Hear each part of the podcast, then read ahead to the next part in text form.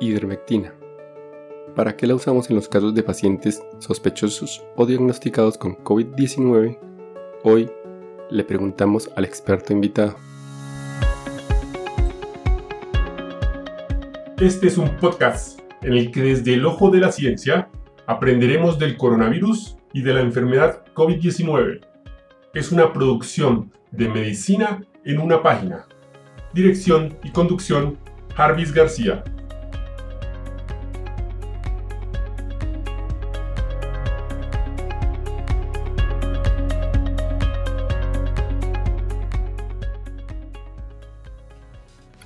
Un estudio reciente informó que la ivermectina se utilizó con éxito in vitro para el tratamiento de SARS-CoV-2 en células infectadas experimentalmente.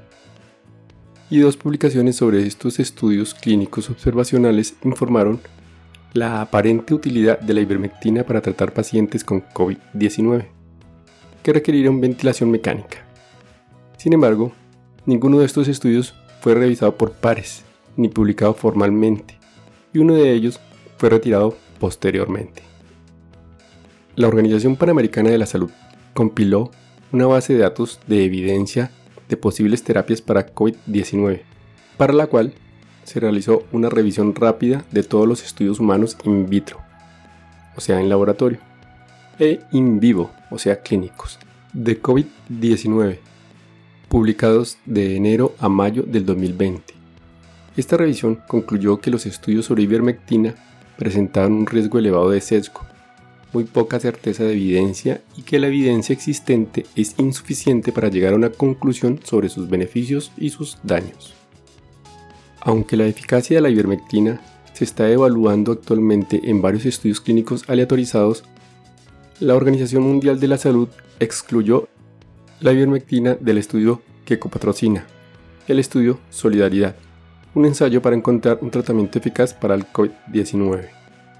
La declaración del Comité de Expertos de Vectizan, que es la ivermectina original, sobre la eficacia potencial de la ivermectina para la COVID-19, enfatizó que los resultados de la eficacia de la ivermectina para reducir la carga viral en cultivos de laboratorio a niveles de dosificación muy superiores a los aprobados por la Administración de Alimentos y Medicamentos de los Estados Unidos de América para el tratamiento de enfermedades parasitarias en humanos. No son suficientes para indicar que la ivermectina será beneficiosa desde el punto de vista clínico para reducir la carga viral en pacientes COVID-19. Por otra parte, Charcourt y colaboradores advierten que no es conveniente utilizar los resultados in vitro sobre algo más que un indicador cualitativo de la posible eficacia y hacen hincapié en que es necesario asegurar la diligencia debida y el análisis regulatorio antes de probar la ivermectina en la COVID-19. Pese a estas consideraciones, la ivermectina se está usando de manera incorrecta en el tratamiento de la COVID-19, sin ninguna evidencia científica de su eficacia y su seguridad para el tratamiento de la enfermedad.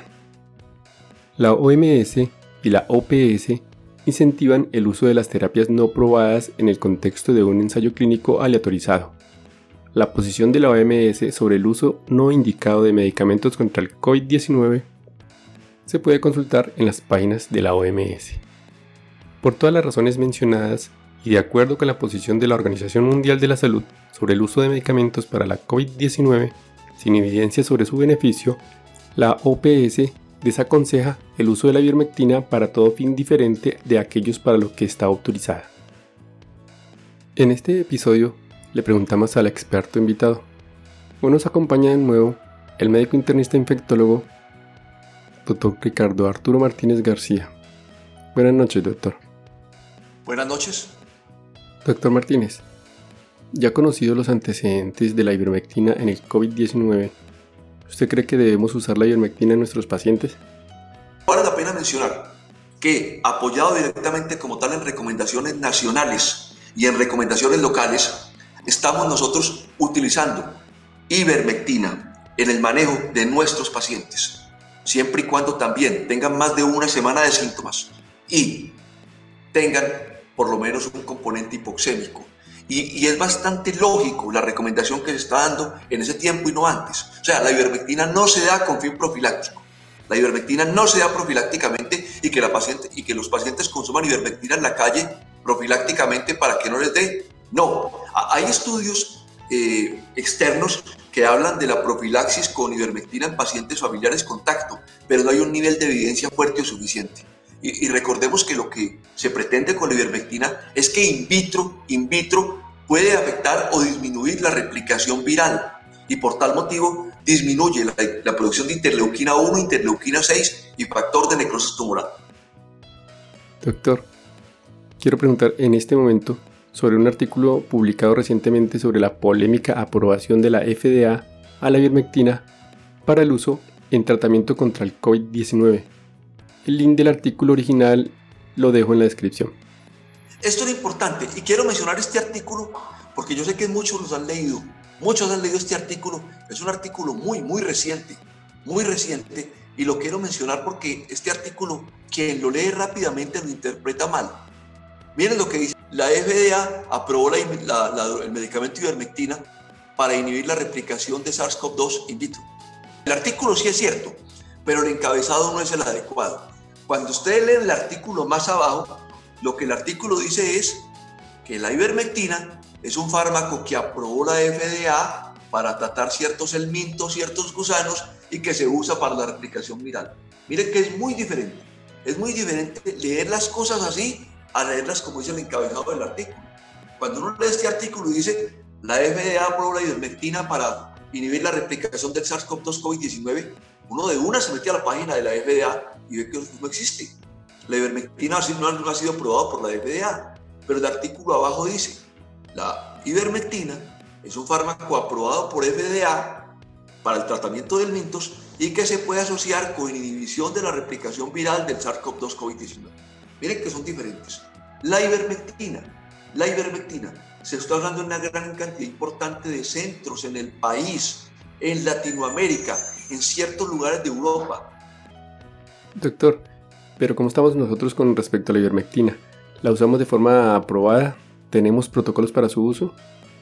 Los protocolos son claros. Si bien la ivermectina no tiene ningún nivel de evidencia, ya, ya mencioné que la ivermectina no es recomendada por, por lo menos por FDA, pero por lo menos lo que le está recomendando a nivel nacional, cuando se vaya a aplicar, es una única dosis. Hay estudios aislados que están indicando una segunda dosis a las 72 horas y hasta una tercera dosis 72 horas después de la segunda dosis.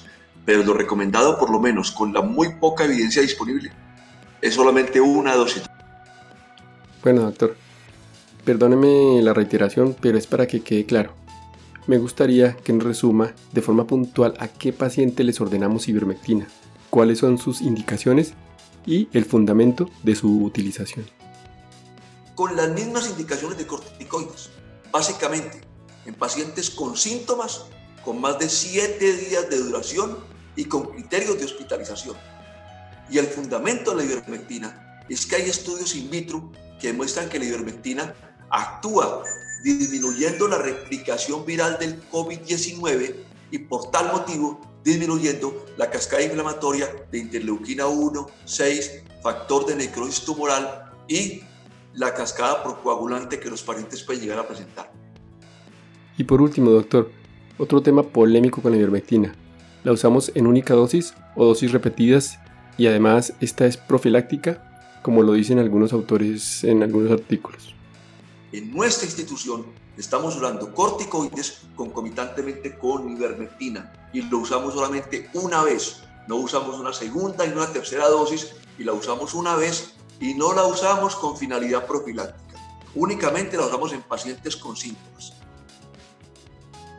Para finalizar, yo solo quiero agregar que la ivermectina se coloca a dosis de 200 microgramos kilo de peso corporal, dosis única. La ivermectina se encuentra disponible en frascos de 5 ml al 0,6%. Una gota equivale a 0.02 miligramos o 200 microgramos. Gracias doctor, no lo molesto más el día de hoy. No, con gusto. Muchas gracias por sus respuestas y por la atención. Te agradezco mucho las preguntas. Muchas gracias. Y hasta aquí el episodio de hoy. Nos encontraremos en el siguiente. Chao, chao. Recuerden, pensando en el coronavirus, al enemigo es mejor conocerlo para acabar, acabar, acabar, acabar.